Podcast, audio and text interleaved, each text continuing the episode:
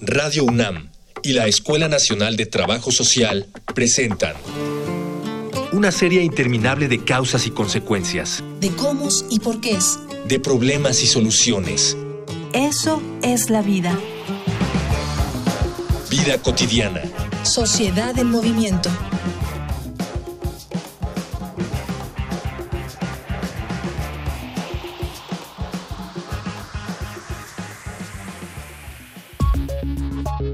Para los xenófobos, la migración es un fenómeno sin causas radicales, en el cual un país es prácticamente invadido por los habitantes de otro, ya sea por gusto o por buscar una mejor oportunidad laboral que no encuentran en su país. Pero este punto de vista no se detiene a contemplar el panorama de los migrantes, cuyo desplazamiento obedece a más factores que la carencia económica, la precariedad de las condiciones de vida, la violencia desatada por grupos delictivos o la guerra son las causas más graves y a la vez comunes para que un sector poblacional busque refugio en otro país. Ya ni siquiera por el deseo de tener un mayor ingreso económico, están buscando salvar su vida. Lamentablemente, del otro lado de la frontera se suelen encontrar con la creencia de que son ellos, los migrantes, los que llevan los problemas a cuestas y por lo tanto hay que mantenerlos a raya. Para entender mejor la situación, en esta emisión de Vida Cotidiana, Sociedad en Movimiento, hablaremos sobre refugiados y discriminación con la maestra Miriam Guadalupe Castro Yáñez, profesora de prácticas de la Escuela Nacional de Trabajo Social, y con la maestra Luisa de Ponti, capacitadora en el Instituto Secular Scalabrini AC Dialogar para actuar, actuar para resolver.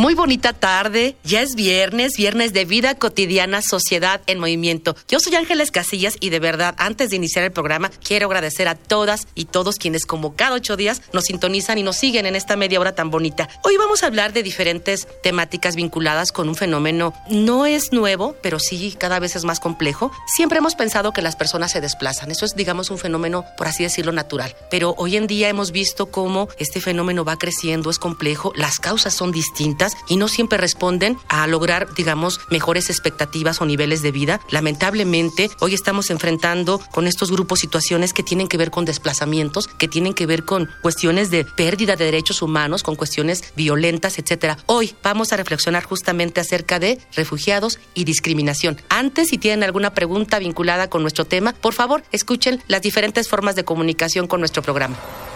Facebook, Escuela Nacional de Trabajo Social, ENTS, UNAM. Twitter, arroba comunica, ENTS. Instagram, comunicación, ENTS.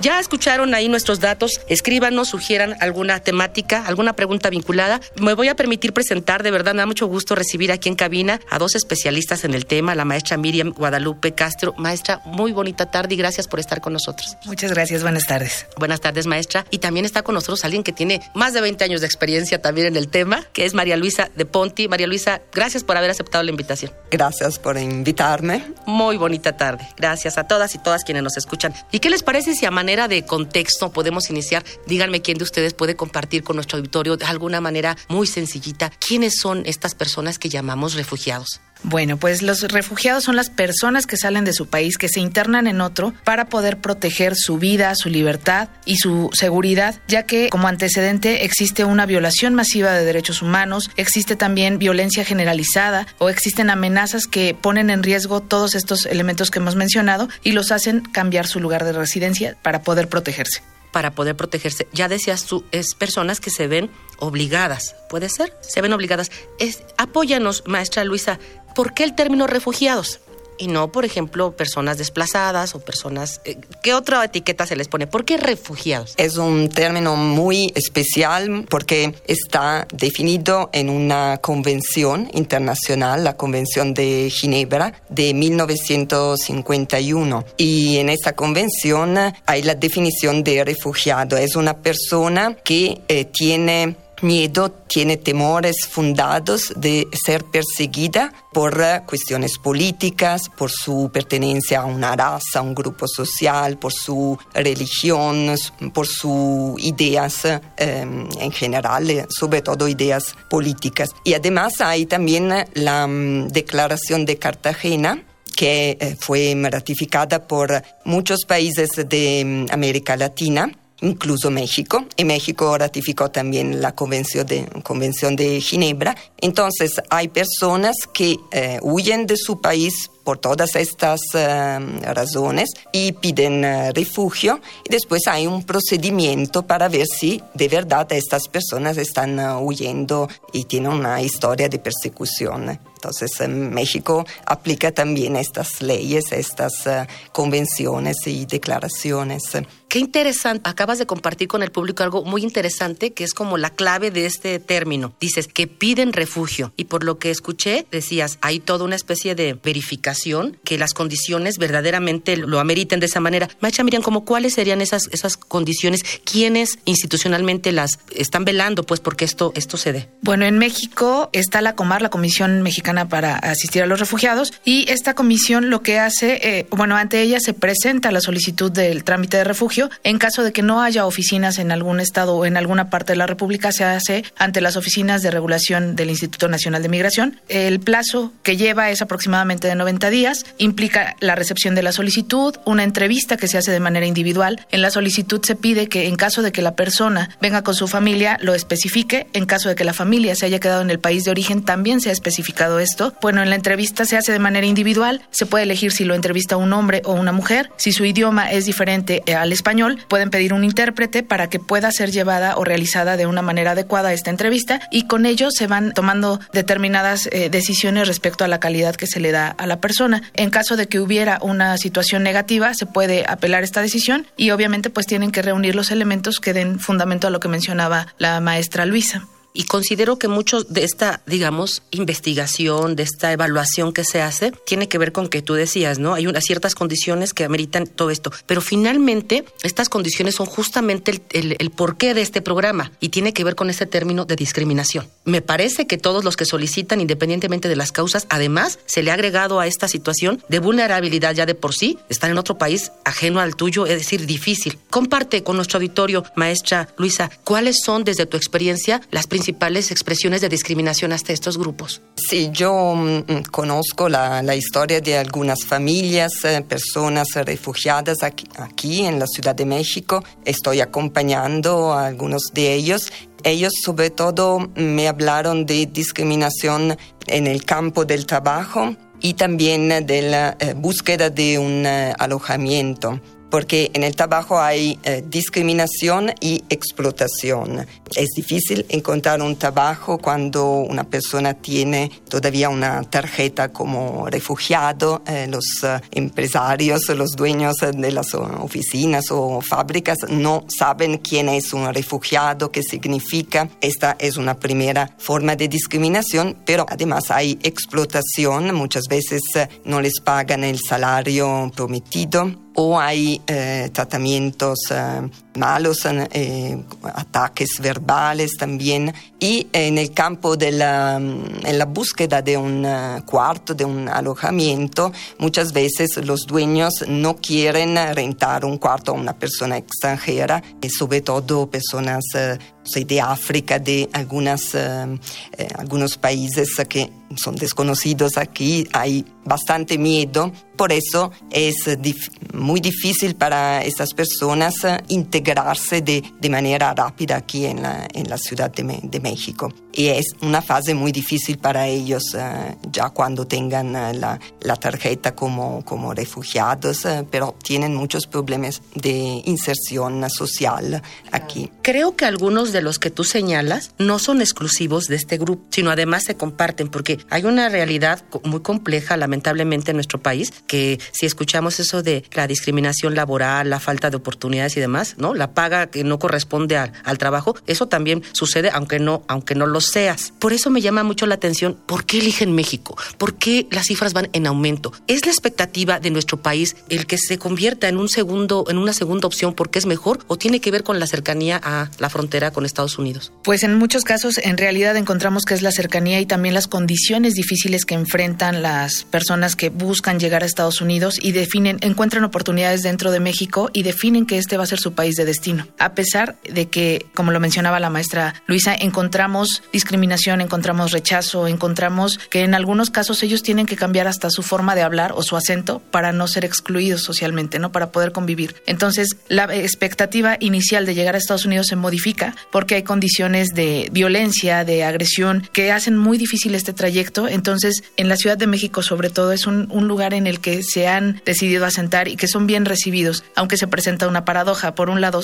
podemos ser muy solidarios y en otros momentos se suele excluir de manera muy sencilla o estigmatizar a la población. Hay una, una parte que distingue nuestro programa, que justamente es apoyar a las y los que nos escuchan con datos vinculados con discriminación, de cuántos millones estamos hablando, porque estamos hablando de millones, ¿no? Las cifras cómo están ahorita, por lo cual pues, les invito a que escuchen junto con nuestro público una infografía social.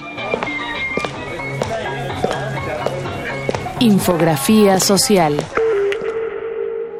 Para mediados del año pasado, en el mundo existían alrededor de 7.8 millones de personas desplazadas a la fuerza.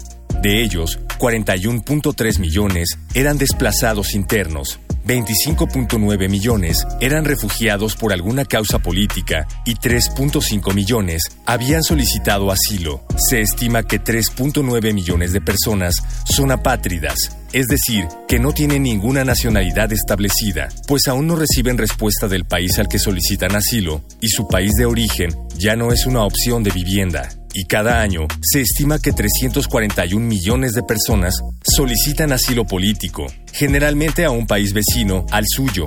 En 2018, el mayor número de este tipo de solicitudes se originó en Venezuela. Cada día, alrededor de 37 mil personas se ven forzadas a huir de sus hogares a causa de los conflictos de violencia o de la persecución política. México se ha convertido en un país de destino común para los migrantes, la mayoría de ellos ha visto oportunidades de crecimiento y mejora de su calidad de vida. Sin embargo, en ocasiones diversas, las autoridades locales han violentado sus derechos humanos. Al entrevistar a un grupo de 27 migrantes en México, la mayoría consideró no haber sido víctima de violencia como golpes o humillaciones, aunque una tercera parte mencionó haber recibido insultos. Un elemento que es motivo de discriminación es el acento, y el 67% de la población participante en la investigación refirió haber cambiado su manera de ser y actuar para ser aceptado y poder convivir con la población mexicana, mientras que el porcentaje restante lo hace para no ser discriminado y conseguir empleo. Ya regresamos de la infografía social. Estamos hablando, reflexionario acerca de refugiados y obviamente todas las situaciones de discriminación por las que pasan. Están en cabina con nosotros la maestra Miriam Castro y la maestra Luisa de Ponti. Y bueno, ellas ya nos platicaban primero que hay muchas causas por las cuales, otras por las que eligen México, otras que tienen que ver con la parte de la discriminación. Podría ser, maestra Luisa, que nos compartieras si las personas solicitan esta condición de refugiados y finalmente se investiga su, su caso, su entorno, ¿a qué tienen derecho? ¿De qué sí pueden gozar? ¿Por qué sí es apostar a, hacerlo formal? Tienen eh, bastante derechos, pueden trabajar, pueden eh, vivir aquí en, eh, en México de, de, manera permanente, pueden ir a la escuela, estudiar y también tienen derecho a la salud, a los servicios básicos, digamos que todos los ciudadanos mexicanos tienen normalmente y todos los extranjeros que están aquí de manera regular.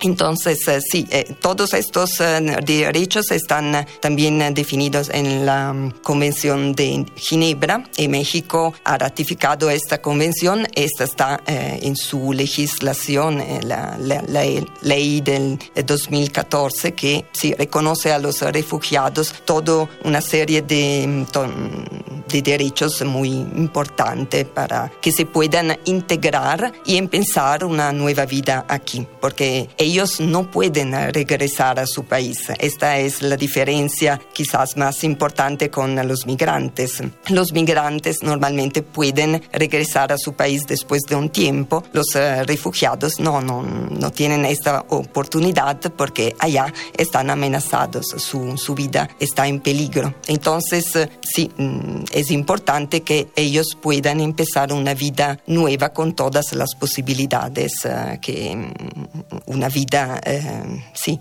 para una vida mejor también en comparación con lo que estaban viviendo en, su, en su país de origen. Sí. Este procedimiento ¿Cuánto dura? Es decir, en cuanto a temporalidad, hablamos de meses, de, de año. El uh, procedimiento para ser reconocidos con, como refugiados lleva algunos meses. En los últimos tiempo, uh, tiempos uh, esta espera más larga porque los números han subido bastante. Entonces la Comar, la comisión, tiene mucho trabajo y no logra contestar a las solicitudes de asilo en un, un tiempo más rápido. Se trata de algunos meses quizás un año ahora ya. Pero el proceso después sigue con todo un proceso de integración, obviamente, que, que lleva también años para los que tienen que aprender eh, un idioma nuevo, si no hablan español, la cuestión del trabajo, la cuestión del alojamiento, la cuestión también de crear redes de amistad, de redes sociales que los puedan eh, apoyar también eh, en los momentos más eh, difíciles. Y hay también cuestiones psicológicas, porque muchos mm, traen también traumas por lo que vivieron en, su, en el pasado, en, en su país y también en el viaje que hicieron para llegar hasta hasta México. Maestra Miriam, pensando en, no solamente en cantidades, sino pensando en los perfiles. Por ejemplo, se vive de la misma manera si eres hombre, si eres mujer, si eres joven, si eres una persona mayor, o pueden ser también niños y niñas que vengan solos. ¿Cómo se vive esa experiencia de, de manera diferenciada por estos grupos etarios? Pues lo que nosotros hemos podido identificar, comento nosotros porque con el grupo de, práctica comunitaria hemos tenido la oportunidad de pues, conversar con, con las personas migrantes y refugiadas o justo que son migrantes y están en el trámite de, obtener la calidad de refugiados, eh, hemos visto que hay mayor población masculina, que vienen del triángulo este, norte de Centroamérica, aunque ha empezado a moverse y a fluctuar esta cifra o esta cantidad o este perfil. Empieza a llegar gente de África, empieza a llegar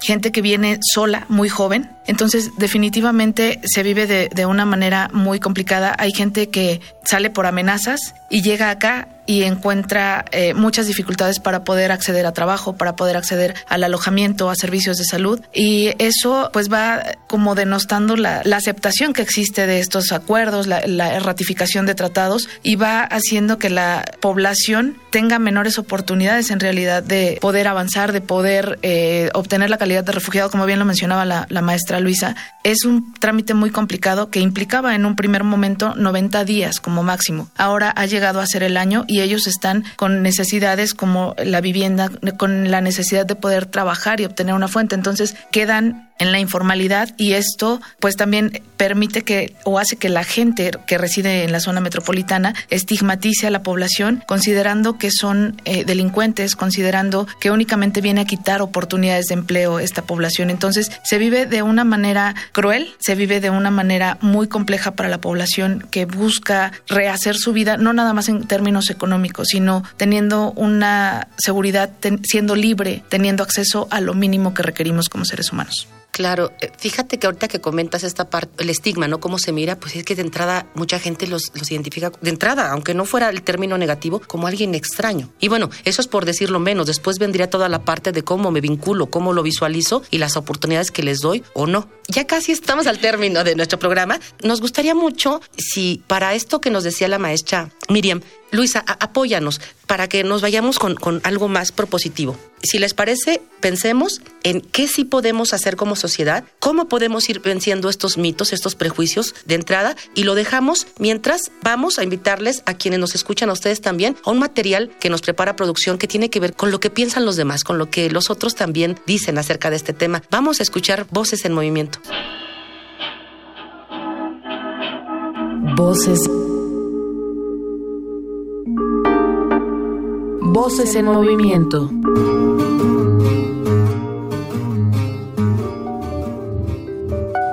Me llamo Frank Crustó soy de nacionalidad camerunés, mucho gusto.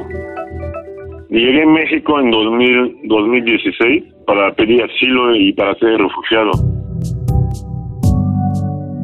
Pues las autoridades migratorias en el aeropuerto, la verdad, fueron bastante duros Me trataron, la verdad, súper mal, la verdad, súper mal. Me quitaron casi todo lo que tenía y pues y en este, justo en este momento yo no hablaba español, no nada más inglés y mi otro lengua oficial. Me empezaron a decir que no que no me puedo quedar en México, ¿no? Le comentó a ellos que no puedo regresar a mi país porque mi vida estaba en peligro, ¿no? Que si regreso me van a matar y todo eso. Y ellos me dicen, no, no te preocupes, no te vamos a regresar a tu país, pero no te puedo quedar en México y varias veces intentaron de fuerza de ponerme otro vuelo y yo no, no me dije no, que yo no quería ir.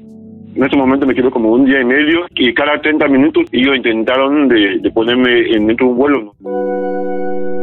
Y en el inicio primero ellos me quitaron mis zapatos, mis calcetines, mi ropa y yo tenía nada más mi pantalón, ¿no? Me pusieron dentro de una habitación donde había aire y pues yo estuve casi muriendo de frío. Y además cuando yo tenía sed y hambre, yo, yo pedía y nadie ¿no? me quería dar.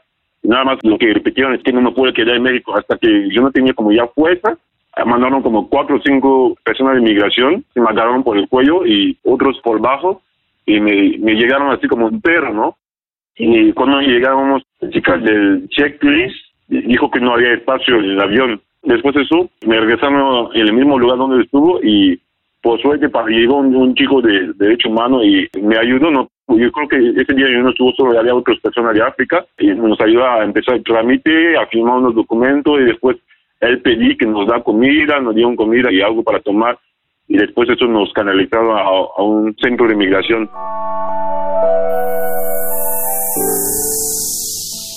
Ya escuchamos este testimonio y justamente lo que nuestras invitadas nos han compartido, pues vinculado completamente con la transgresión a todos los derechos humanos de verdad es lamentable y bueno, estamos escuchando un testimonio. Cientos de casos lamentablemente suceden de esta manera y antes de la infografía eh, yo les pedí, y a propósito de lo que nos comparte esta persona, les pedí cómo podríamos como sociedad, independientemente de los niveles de participación, puede ser sociedad civil, pueden ser instituciones, qué tendríamos que estar conociendo, en cómo tendríamos que estarnos sensibilizando para de verdad evitar este, esta transgresión a los derechos derechos humanos podrían compartir con nuestro público, maestra Luisa? Pienso que mm, hay una falta de conocimiento eh, de las historias de las personas. Es muy importante conocer directamente a los migrantes, y a los refugiados, escuchar lo que ellos pueden eh, contarnos. Y si pido al, público que nos eh, está escuchando que no se mm, quede solo con las noticias de los periódicos y sobre todo de, los, de las redes sociales, porque hay muchísimas noticias falsas eh, sobre los refugiados, sobre los migrantes. Hay primero que eh, conocer más eh, lo que está atrás de estas personas, sus historias, y no es solo un conocimiento intelectual, porque tenemos que eh, superar nuestro miedo en frente de la diversidad cultural. Entonces, pienso que es importante también organizar encuentros, em, actividades educativas interculturales, donde los em, refugiados y la, la, gente de aquí, de México, se puedan encontrar y puedan conocerse, puedan compartir momentos, no sé, fiestas multiculturales, em, carreras eh, deportivas, eh, otras, eh, otras iniciativas que puedan favorecer el, encuentro. A través del encuentro es posible mm, superar el miedo que en todo, todos nosotros está porque tenemos miedo de, lo que no conocemos en general. Eh, híjole, se dice fácil, pero mira, cuando hablas de esta parte del conocimiento, un conocimiento que va más allá de lo científico, es un conocimiento que transforma, un conocimiento que sensibiliza, pero además estos encuentros, ¿no? Para la interrelación que se pueden dar, me parece que eso requiere no solamente de, de la sociedad civil, de las instituciones, requiere de especialistas. Y me gustaría mucho, porque este programa es obviamente en conjunto con la Escuela Nacional de Trabajo Social, que la maestra Miriam, a propósito de lo que señalaba hace un momento de un grupo de prácticas, ¿cómo interviene el trabajo social en, esta, en estas situaciones y con qué otras disciplinas se vincula? Porque estoy segura que no puede hacerlo solo. Definitivamente. Eh, nosotros como trabajo social hemos tenido la oportunidad de hacer la, eh, la investigación para poder conocer las condiciones, poder eh, ver también qué características tiene la población y con base en ella también los recursos culturales siempre traen algo. Nadie llega con las manos vacías a otro lugar. Entonces, esto es algo muy importante y hemos podido utilizarlo para generar espacios, como bien lo mencionaba la maestra Luisa, de ferias culturales. Hemos generado proyectos deportivos que buscan incluir. Muchas veces no nos damos el tiempo y de pronto es porque estamos pues en el trabajo, en, en diferentes actividades, pero hay muchos espacios y muchos foros en los cuales podemos darnos cuenta de que hay una gran riqueza que nos aporta a nosotros y que nos permite también hacer las cosas de una manera diferente, de empezar a ver la realidad también de una manera diferente y asumir que nuestra forma de hacer y de ser no es la única que tiene que existir, es vencer esa parte de miedo. Nosotros hemos también trabajado con la población en generar convivencia entre ellos. Muchas veces el idioma se vuelve una limitante, ¿no? Entonces, a través de las actividades lúdicas y recreativas tenemos la oportunidad también de irlos integrando, de formar equipos, de hacer trabajo colaborativo. Entonces, son maneras en las que nosotros hemos aportado un poco junto con disciplinas como ciencias políticas, disciplinas como, bueno, el derecho, la psicología, que definitivamente tienen que estar de la mano para poder permitir que haya un desarrollo integral de estas personas y que ellos puedan irse integrando, perdón por la redundancia, integrando a la sociedad a la que llegan de una manera eh, no agresiva, de una manera en la que puedan ser asimilados también sin tener que transgredir sus creencias o modificar sus formas de ser, de pensar o de actuar. Me queda claro que ese trabajo interdisciplinario es por lo menos, ¿no? Lo que se requiere para echar a andar estos proyectos. Estamos terminando. Yo antes de que ustedes puedan compartir con el auditorio el último mensaje, sí quiero agradecerles, maestra Luisa, maestra Miriam, muchísimas gracias al haber estado con nosotros y haber compartido. Y como este programa lo hacen todas y todos quienes nos escuchan, para ellos va este último mensaje que nos quede para esta reflexión de toda esta semana de aquí a nuestro siguiente programa, que podemos compartir como a manera de, de despedida. Yo pienso mm, que sería muy importante eh, pensar también que la presencia de, de, estos refugiados que están aquí eh, entre nosotros eh, no es solo un problema, sí, obviamente hay problemas, eh, su eh, migración es forzada y hay que resolver, solucionar los problemas eh, en el país de origen, pero es también una oportunidad para nosotros porque primero sí aportan muchísimo con su cultura, sus talentos, capacidades, porque eh, en el país de origen estudiaron, tenían una profesión y además nos hablan de problemas que nos afectan a todos. Entonces nos ayudan a abrir los ojos entender que la violencia, la corrupción, la falta de democracia, muchos otros problemas están en todo el mundo. Tenemos que ser solidarios, encontrar soluciones juntos con otros países del mundo también, que no, no estamos aislados y tenemos que compartir con los otros, con los demás. Qué bueno, nos quedamos con ese mensaje positivo de verdad para ser sensibles y de verdad ser incluyentes con las, con las sociedades. Maestra Miriam. Bueno, pues a mí me gustaría invitar a todos que nos están escuchando en este momento a que seamos empáticos. Considero que esa es la base para que podamos entender cómo se siente el otro, por qué llega aquí y también pensar qué pasaría si el día de mañana soy yo quien está en esta situación. Por supuesto. Y esto de la empatía, por supuesto que no se, no se genera como que de la noche a la mañana, hay que trabajarlo. Pero antes, como decías tu maestra hace un momento, ¿no? Vencer estas resistencias que nosotros mismos nos ponemos frente a los otros. Y cuando los otros son diferentes también nos resistimos. Entonces, dejemos de lado ello para que hagamos una sociedad verdaderamente multicultural como la que merece nuestro país. No me resta más que despedirme. Por supuesto, a quienes hacen posible este programa. Agradezco, por supuesto, a nuestro productor Miguel Alvarado. Hoy nos acompañó en los controles Miguel Ángel Ferrini, en la información Carolina Cortés y Jorge Herrera, por supuesto, el apoyo valioso de Mónica Escobar, la coordinación de Araceli Borja, obviamente a la Escuela Nacional de Trabajo Social. Yo soy Ángeles Casillas y de verdad estoy bien segura que nos vamos a poder escuchar el siguiente viernes. Muy bonita tarde. Vida cotidiana es una coproducción entre Radio UNAM y la Escuela Nacional de Trabajo Social.